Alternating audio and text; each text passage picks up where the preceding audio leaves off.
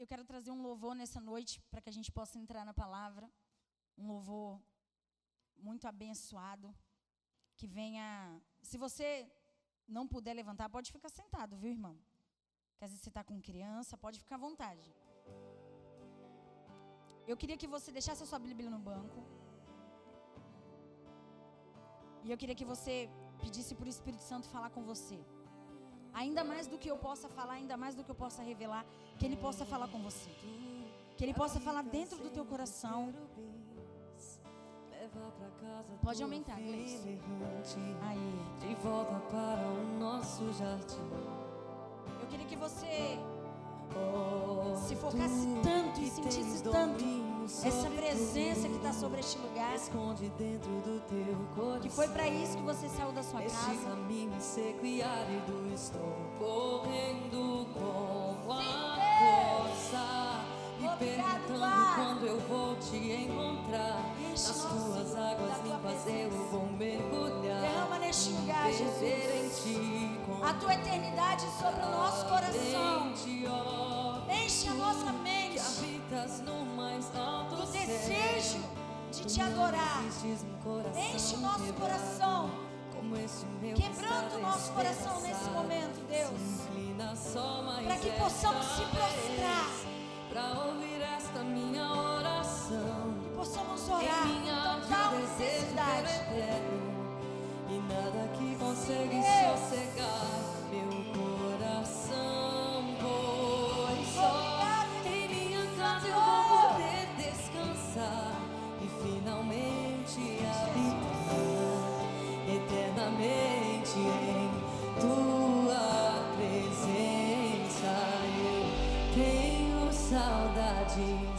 saudades, da eternidade e tudo em mim está clamando pra voltar pra ti. Eu tenho saudades, saudades da eternidade e tudo em mim está clamando pra voltar, pra voltar pra ti.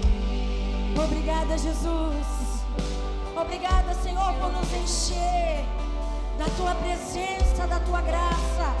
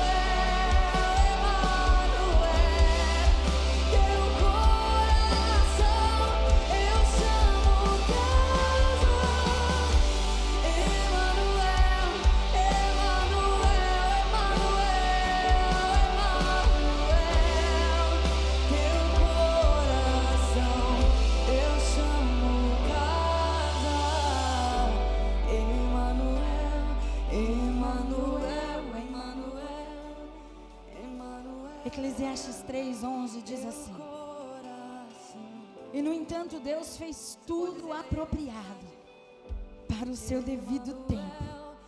Ele colocou um senso de eternidade no coração humano, mas mesmo assim, ninguém é capaz de entender a obra de Deus, do começo ao fim. Senhor, nós queremos te agradecer, te louvar por essa palavra, engrandecer. Sabemos que grande é a revelação dela que virá sobre nós, sobre todas as coisas. Jesus, obrigado por já ter nos tocado de dentro para fora, de ter trazido uma alegria dentro de nós, uma alegria que nós nem esperávamos que às vezes iríamos encontrar aqui dentro. Quantas pessoas não lutou hoje para estar aqui? Quantos não queriam desistir de estar aqui nessa noite? Quantos não sentiram sono? Quantos não sentiram que deveriam ir em outro lugar, mas no final, ah, Senhor, a rota do destino foi estar aqui nesta noite. Por isso, Deus, nós te agradecemos, porque o Senhor é responsável por este culto de adoração. Que nós somos apenas instrumento daquilo que o Senhor quer manifestar na terra. E por isso nós te agradecemos pela oportunidade de ser como muitos que já passaram, que já se foram para a glória. E nós somos, Senhor, aqueles que estão ali fazendo acontecer conforme a tua vontade e o teu querer. Em nome de Jesus, amém. Glória a Deus. Pode se sentar. Eu achei um versículo muito forte, né? Já li algumas vezes o livro de Eclesiastes, escrito pelo rei Salomão. E meditando nesse versículo, eu pude entender algo particular que muitas das vezes nós sentimos e não conseguimos compreender o porquê que tantas coisas já passaram na nossa vida. O porquê que tantas coisas nós já sentimos e não foram tão esclarecidas como esse versículo. É um versículo simples, mas de uma passagem muito rica. E quantas vezes eu e você já não passamos por ele e não conseguimos interpretar aquilo que Deus queria nos dizer? Eclesiastes 3:11 E no entanto Deus fez tudo apropriado para o seu devido tempo. Ele colocou um senso de eternidade, um desejo de eternidade no coração humano. Mas mesmo assim, ninguém é capaz de entender toda a obra de Deus do começo ao fim. Quantos de nós, quando fomos chamados por Cristo para viver uma história com Ele, quando fomos tocados pelo Espírito Santo, porque é Ele quem nos toca, eu já vi muitas das vezes as pessoas olhar e dizer assim: olha, Fulano tá, tá indo para a igreja, ou fulano está na igreja por causa das minhas orações. É as minhas orações que, que levou. Eu creio no poder da oração, creio que a oração também leva, mas eu creio no, no poder que o Espírito Santo convence o homem. Porque nós sabemos que a libertação só vem através disso. E quando eu enxerguei esse versículo, eu enxerguei muito mais do que somente uma pessoa orar por nós para que nós possamos estar dentro de uma igreja, para que o nosso destino é encontrar uma igreja. Quantos de nós não lutamos para que nós não viéssemos acabar dentro de uma igreja? É como se vir a igreja fosse a tal da última opção para nós. Quantos de nós não tentou fazer tantas outras coisas para não chegar diante de uma igreja. Quantas vezes eu já não escutei ouvir isso? Ai, mas eu já fui ali, já fiz isso, já fiz aquilo, e eu não consigo entender o que se passa dentro de mim. Há um vazio dentro de mim, há algo dentro de mim que parece que busca por algo que está aqui fora, mas que eu não consigo encontrar. E aí, aquele velho ditado: que a última porta que bate é a igreja. Não é isso? A última porta que o ser humano bate é a igreja. E aí isso vira até às vezes um motivo de piada, um motivo de, de ser um meme, mas que na verdade isso está escrito dentro da palavra de Deus. Há um desejo no nosso coração que foi colocado por Deus de vivermos diante da eternidade. E às vezes nós olhamos e falamos assim: como assim eternidade? Sim, nós temos dentro de nós um espírito que é imortal, que não morre e que ele vive para todo sempre. E que na verdade essa matéria vai morrer. Isso aqui vai acabar. Mas existe algo dentro de nós que quer viver ainda mais do que já viveu aqui nessa terra. E aí muitas das vezes esse desejo em busca desse vazio que nós sentimos e que às vezes nós ainda continuamos sentindo dentro da presença de Deus, por às vezes perdemos a comunhão ou perdemos aquele contato diário que nós temos com Deus, que nós temos com o Espírito Santo, e aí nós voltamos a sentir o tal vazio que nós tanto sentíamos quando estava lá fora. Porque isso não é só para quem está lá fora, é para quem perde também a intimidade com o Espírito de Deus. É como se ele tivesse que soprar de novo. Lembra que você já se sentiu vazio e teve que ir vir me buscar? Venha me buscar novamente. Venha fazer o que você fazia antes. Venha, venha orar, venha ler Bíblia, venha se focar, venha aqui para cima, vem para perto de mim. É como se o Espírito Santo acendesse algo em nós para que nós possamos voltar aquele primeiro amor que nós jamais deveríamos ter deixado, jamais deveríamos ter abandonado, que isso acontece com muitos cristãos. E aí nós olhamos para esse vazio quando nós estamos lá fora e nós tentamos preencher esse vazio e cada um de nós tem o testemunho de ter colocado coisas nesse vazio e quando entrou aqui dentro descobriu que esse vazio só poderia ser preenchido pela presença de Deus em nós. Quem aqui, quando começou a sentir esse vazio, não foi em busca de um cigarro? Porque achando que se acendesse cigarro, ele iria suplir a necessidade que estava do lado de dentro. E aí havia aquela necessidade de acender um, e daqui a pouco o vazio voltava, você acendia outro, e daqui a pouco o vazio permanecia, você acendia outro. E daqui a pouco você fumava um maço, e daqui a pouco você tinha que comprar outro maço, e daqui a pouco você estava fumando três maços por dia e o vazio permanecia. Quantos de nós não fomos para a bebida? Quantos de nós não procuramos o álcool para poder suprir a necessidade desse vazio que estava morando em nós? Quantos de nós não foi em busca do álcool? Eu estou falando para nós, porque foi o começo da nossa história. Foi o começo da nossa jornada. E aí a gente bebia, ficava alegre e depois quando acabava o efeito sentia o vazio. E aí comprava as coisas, suplia, comprava as coisas e depois permanecia o vazio.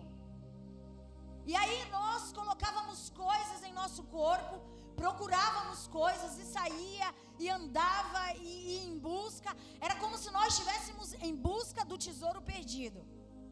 Mas na verdade, o Senhor ele ele já tinha colocado esse desejo em nós desde o momento que nós nascemos em busca dessa eternidade com ele.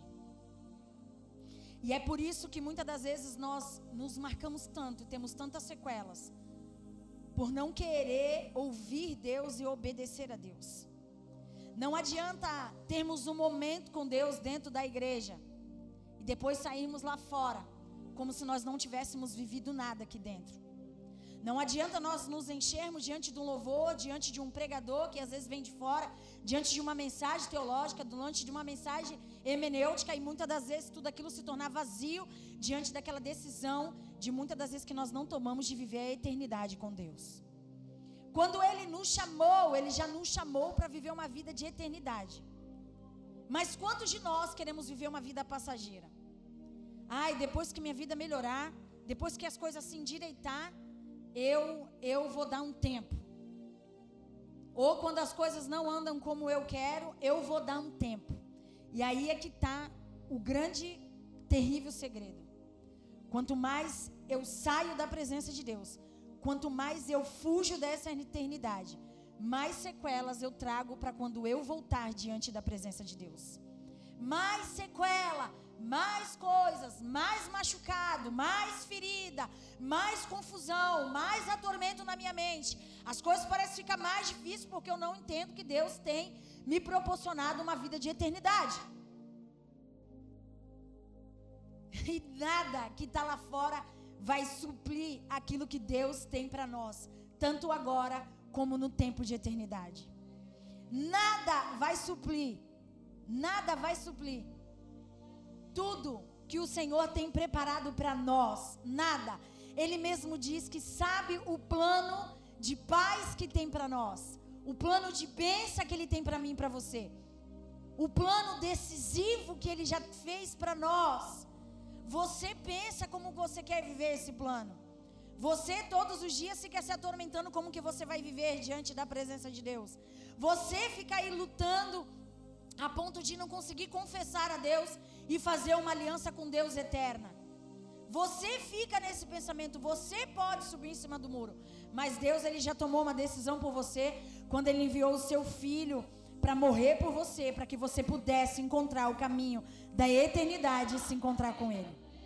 Quando ele marcou, quando ele derramou, quando ele fez o caminho perfeito para que você pudesse passar, ele já tinha tomado a decisão daquilo que você ainda estava em dúvida. Quando você ainda estava em dúvida, Jesus já estava descendo a cruz do Calvário, Jesus estava sendo pendurado no madeiro. Quando você ainda estava pensando no que você iria fazer, na decisão que você iria tomar, Jesus já estava decidindo por você uma vida de eternidade para você. Jesus já estava tomando a decisão por você dentro do Getsemane. Jesus, que foi a maior, o local de maior decisão para mim, que Jesus tomou, foi dentro do Getsemane. Ele já chegou ali tomando a decisão por mim e por você para poder nos levar para a eternidade. Nós estamos tão pego ao tempo de hoje que nós estamos se esquecendo daquilo que é eterno para nós. Nós estamos tão pego com o tempo passando tão rápido, com as coisas sendo tão consumidas do nosso tempo, que nós não estamos entendendo o tempo que Jesus preparou para nós. Quantos de nós estamos nos preparando para viver essa eternidade com Deus? Quantos de nós estamos cuidando para viver nessa eternidade com Deus? Quando Jesus diz que ele virá buscar uma noiva pronta, é porque ele precisa de uma noiva pronta. Ele não precisa que você somente pense naquilo que você vai preparar, naquilo que você vai se preparar. Jesus ele procura uma noiva pronta para viver a eternidade que você acha que você não vai nem viver. Quantas vezes eu já escutei pessoas dizendo: será que é verdade esse negócio de céu e esse negócio de inferno? Será que é verdade? Então, tudo aquilo que nós vemos lá fora foi mentira? Tudo aquilo que aconteceu com a gente lá fora, tu, todas as provas que nós passamos para permanecermos diante da presença de Jesus é mentira? Toda dificuldade, todo desafio, tudo isso que nós passamos é mentira? Toda, todo o conteúdo de Jesus tudo aquilo que Ele nos causou, sem médico nos tocar, sem a medicina nos tocar, tudo aquilo que Ele fez em nós é mentira. Você é sua própria testemunha da eternidade.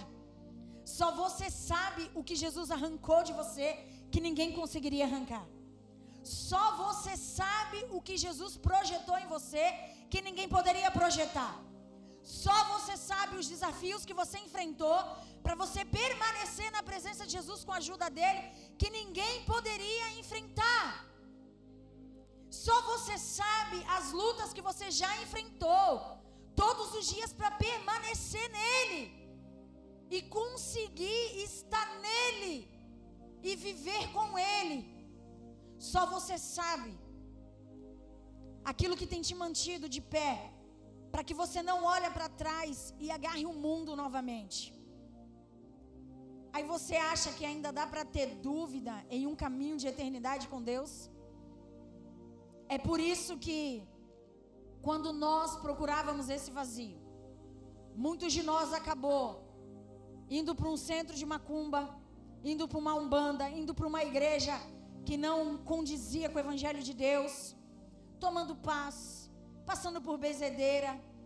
Esses dias nós estava conversando e eu disse, gente, como eu benzi os meus filhos quando eu era do mundo. Como pegaram e disseram que viraram os buchos dos meus filhos. Tá com o bucho virado. Quantas vezes eu não ia numa bezendeira, pegava um mato, batia tanto, olha o mato como tá, tá murcho. Seu olho gordo. E eu olhava e o mato ficava murcho. Mas o mato ficava murcho porque estava sem a água, sem a terra, sem nada. Mas nós, eu olhava para aquilo e falava: oh, Meu Deus, o, o meu filho é desejado, meu filho é desejado. O bichinho nasceu feio, mas é desejado. Que o povo tá com o olho gordo. E aí pegava, pegava nas perninhas dos meus filhos, do meu filho assim, ó, na bezendeira, e chacoalhava e falava, tá com o bucho virado, ó, escuta. E fazia barulho de bucho. Eu não sei como. Eu fico me perguntando como que, que fazia barulho aquilo. Aí a bezendeira olhava, entregava para mim e falava: Olha como que eu tô, a abrição de boca. Fiquei mal. Eu caí nisso tudo. Eu buscava, era o meu vazio, era era em busca daquilo que Jesus já tinha preparado para mim. Quantas vezes não fiz simpatia para ser amada por um homem? Quantas vezes não comprei a revista Astral que vinha o Bidu lá e vinha a página eh, hoje vista de amarelo que você vai ter sorte. Aí colocava a roupa toda de amarelo. Coloca a calcinha amarela. Não tinha, compra. Tem que ter sorte. Comprava, não entrava um real. Gastava, porque tinha que comprar uma calcinha nova. Coloca uh, o Santo Antônio de cabeça para baixo na água. Quanto mais ele fica aí, aí você vai, quanto mais você afoga ele, mais vai vir um homem na sua vida. E nem colocando o Santo Antônio de cabeça para baixo, nascendo dia 13 de junho, dia do Santo Antônio, eu casei fácil. A minha avó me olhava e falava, Marcela, você vai casar cedo, você nasceu no dia do Santo Antônio. Eu falei, aleluia, graças a Deus, meu filho. Se eu não tivesse ido para Jesus até hoje, estava capengando lá fora na mão de um monte de homem. Casei porque conheci a Cristo. Casei com Cristo que me preencheu primeiro e depois casei com o homem que Deus preparou. Você vê como, como o ser humano lá fora e como nós, é a nossa vida passando no telão. Fomos em busca de um vazio que Jesus, que Deus preencheu com a eternidade dele. Como era inútil aquilo, como era em busca de dinheiro, como era gato, como era, como era rolo para poder arrumar dinheiro. Porque precisava de dinheiro, porque tinha que ter dinheiro, porque tem que ter dinheiro, e aquela em busca do dinheiro. E o dinheiro, e o dinheiro, a ponto de vender o próprio corpo para poder ter dinheiro. Quando eu encontrei, quando eu, eu me deparei hoje com essa mensagem, eu falei: Deus, quantas vezes eu não me vendi para poder ter dinheiro. E hoje, eu não me preocupo com nada em questão ao dinheiro. Nada. E como eu acordava todos os dias pensando: hoje eu vou atender tantos homens, vai entrar tanto de dinheiro. Quando eu paro para pensar nisso, Alice postou uma foto lá perto do Ilha Pochá, e na hora que eu vi a foto, me trouxe a memória dali. Quantas vezes eu não, eu não, eu não tive fotos ali, me prostituindo, esperando e foi ali onde meu encontro com Deus começou. E eu olhando e falando: Meu Deus, era um vazio em busca dessa eternidade que Deus colocou no meu coração, para que eu pudesse encontrar Ele. E eu batia em tanta porta, e nenhuma dessas portas conseguia suprir aquilo que Ele já tinha derramado em meu coração o propósito. Então eu tenho um conselho para te dar: não adianta você fugir dessa presença. Não adianta você ir para outro lugar. É como Pedro, é como os discípulos quando Jesus exortou, que provavelmente foi um dos sermões mais terríveis da Bíblia, foi aquele sermão que todo mundo foi embora.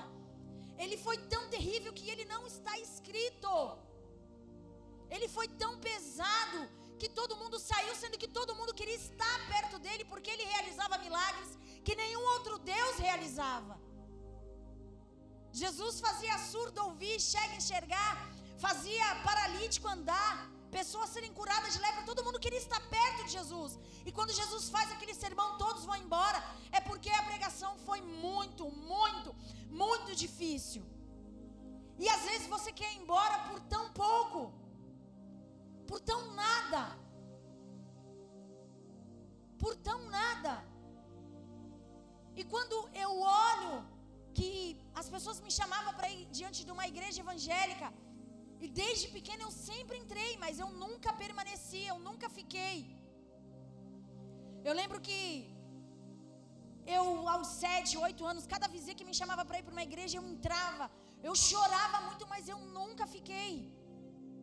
E meu coração já em busca dessa eternidade. O meu coração já em busca de ser suplida por Deus. Porque desde que eu nasci eu tive uma vida muito complicada, uma história muito terrível de superação. E em busca de, de, dessa presença, em busca, eu em busquei em todos os lugares, menos na presença dEle. Então, se hoje você teve a oportunidade de entrar aqui, é porque você teve a oportunidade de escutar um testemunho, a qual Jesus me queria desde os sete anos de idade, quando eu entrei a primeira vez dentro de uma igreja. Mas só aos 25 anos, depois de ter entregado a minha, minha vida várias vezes na mão do diabo. Várias vezes, várias vezes. Eu usei a droga que você usou, eu bebi o que você bebeu. Eu fui cuspida de todas as formas enquanto eu estava na prostituição. Eu fui usada de todas as formas. Em busca desse dessa eternidade que Jesus tinha colocado em meu coração. Não adianta você entrar e você chegar aqui dentro e achar que tem um baú aberto para que você venha ser suprido. Existe uma única presença que pode suprir tudo que você precisa. Jovem, existe uma única presença que pode suprir você de tudo aquilo que você espera. Jovem, existe uma única presença que pode suprir tudo que você tanto deseja. Solteira, solteiro, existe uma única presença que pode suprir tudo o que você busca.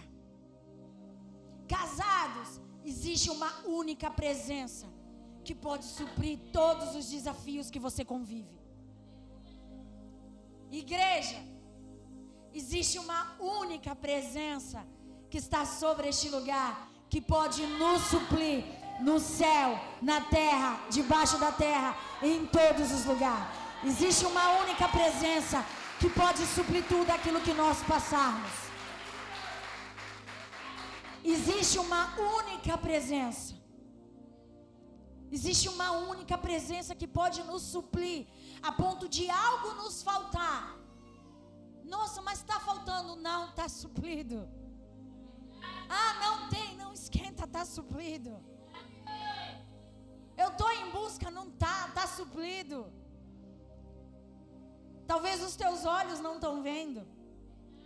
Talvez a situação que você está enfrentando, você não está conseguindo enxergar, mas está suprido.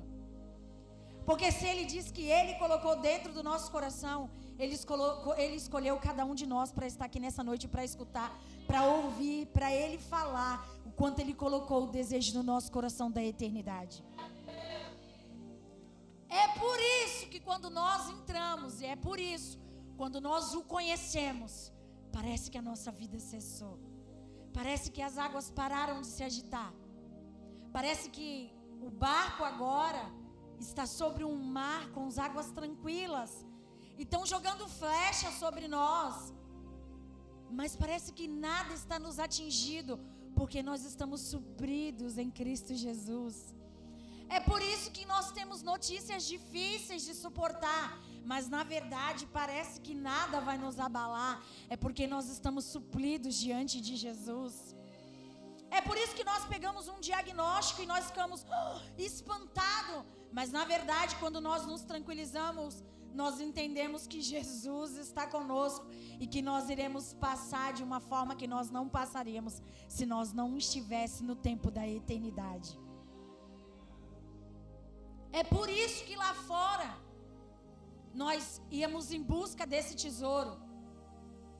E nós descontamos a raiva, a ira, e nós se desgastamos tanto e ficamos com tanta sequela em busca de algo que é tão simples e tão significante para nós.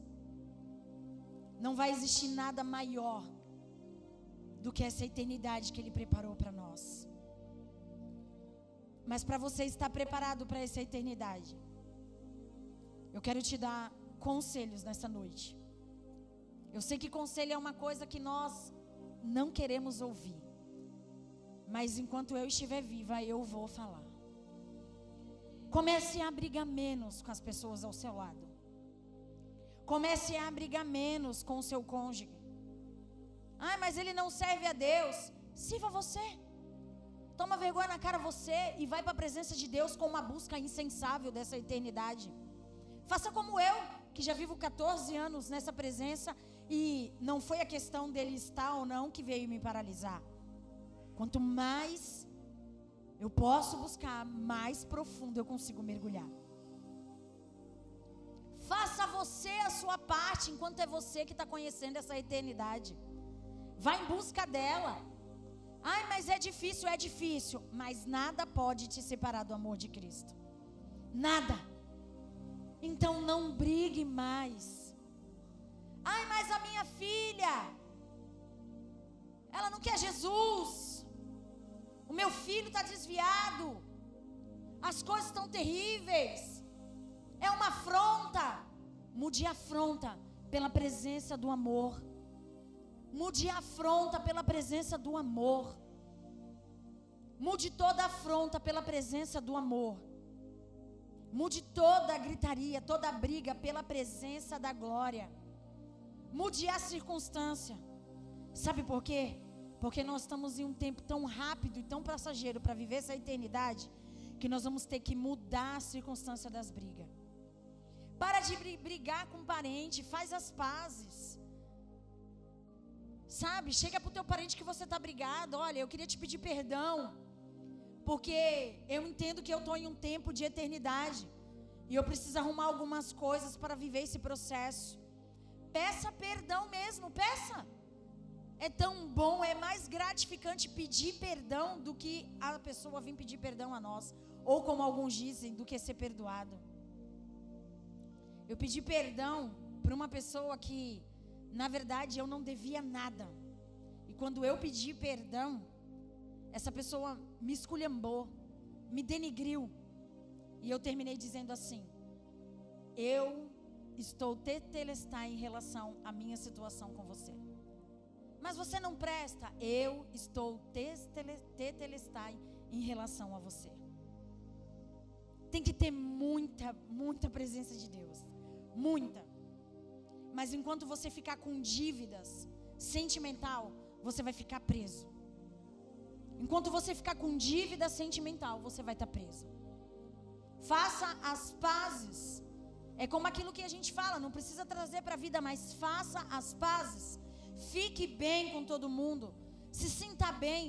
Você é um crente, você é um cristão, você tem que estar bem. Você tem que se sentir bem, você tem que sentir paz. A Bíblia diz que os nossos inimigos se sentiriam em paz em relação a nós. Você tem que praticar isso dentro de você. Vai te fazer muito bem. Vai te trazer uma paz enorme. É por isso que você foi chamado para essa eternidade. E para que se complete esse processo na sua vida. Não deixe o diabo ficar arrumando confusão para você. Preste atenção, você está aqui dentro.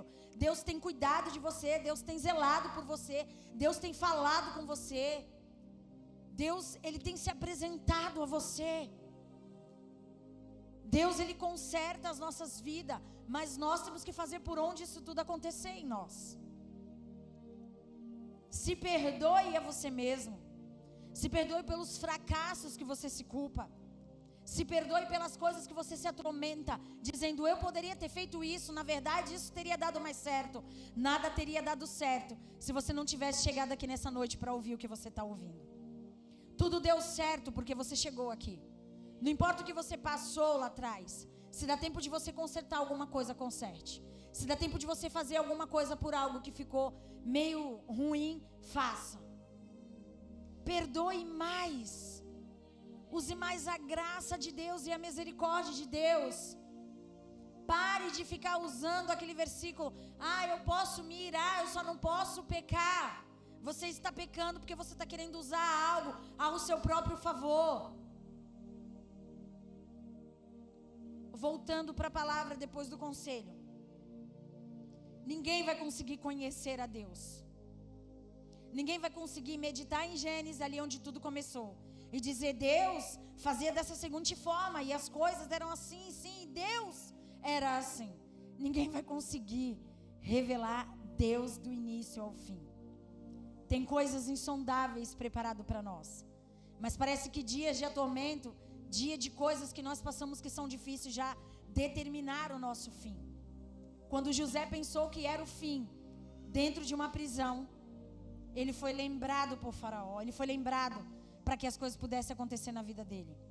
Tem uma promessa de Deus na tua vida e não importa se você foi jogado na cisterna. Não importa se você está desempregado hoje. Não importa se você está doente. Não importa se ninguém te ama. Não importa se você é um rejeitado. Não importa se você é um esquecido. O importante é que tem um propósito de eternidade na sua vida hoje. Existe um propósito de Deus para a tua vida eterno. Não é um propósito que vai vir com prazo que é até a semana que vem, ou que é até que a morte o separe como um casamento. É um propósito eterno, é uma aliança eterna, é um propósito maior, é um propósito muito importante para a tua vida que você precisa entender isso. É um propósito que a morte não nos separa dele, mas nos une eternamente. É um propósito que nos leva a cumprir a aquilo que ele veio fazer na terra. E para você que é novo, que está começando a tua caminhada com Deus. Ah, mas eu tenho três anos, eu tenho quatro, eu tenho cinco anos. Nós somos tudo novo aqui na presença de Deus. 14 anos para Deus é, é como um dia. Porque se mil é como um, 14 é como horas. Ah, eu tenho 30 anos de evangelho, é como uma hora para Jesus. Talvez eu e você estamos aprendendo algo com Deus por aquilo que nós estamos passando. E na verdade, por ter nível de liderança, a gente acha que já aprendeu tudo. Por já ter lido a Bíblia duas ou três vezes, nós já aprendemos tudo. Na verdade, nós não sabemos nada. E quanto mais nós tivermos um coração quebrantado e um espírito humilde diante dele, mais ele se revelará a nós coisas novas mais ele se revelará a nós coisas novas e coisas que irão nos levar à eternidade. Você conseguiu entender o porquê que você bateu em tantas portas e nenhuma te satisfez?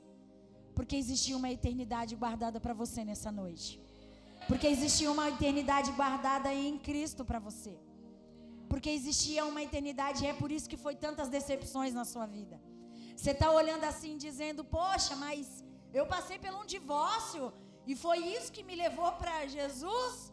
Talvez foi a forma que tinha de chegar. Sinto muito pelo teu divórcio, mas você acabou se casando com Cristo. Foi uma doença que te trouxe? Louvado seja Deus. Se você for curado, tá tudo bem. Mas se você não for curado, você irá para a eternidade. E isso te levará a Cristo. O que me trouxe aqui foi o desemprego. Eu não estou conseguindo, ok? Mas você bateu numa porta aonde Jesus abre todas as portas.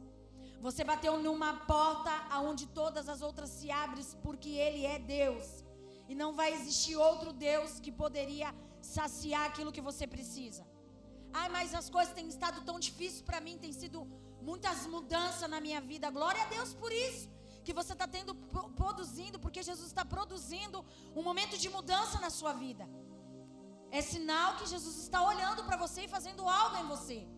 Ai, mas as coisas não são tão boas, senão que Ele está te lapidando, te moldando, te preparando para algo muito maior do que você espera.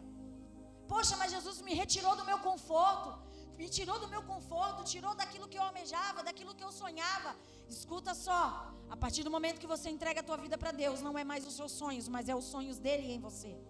E os sonhos dele são muito melhor do que o nosso. O meu sonho, ele tem limite, porque eu sou ser humano. Eu sempre eu vou olhar para o meu sonho e ele vai ser comportado ao meu tamanho. O meu sonho, ele vai imaginar conforme o meu corpo consegue suportar, conforme a minha mente pode pensar. Mas os sonhos de Deus são muito maior do que os meus. Os pensamentos de Deus são muito melhor do que o meu, são muito maior. E é por isso que com Deus as coisas podem não sair do jeito que eu quero, mas são melhor do que aquilo que eu espero. Amém? Pode ficar de pé em nome de Jesus.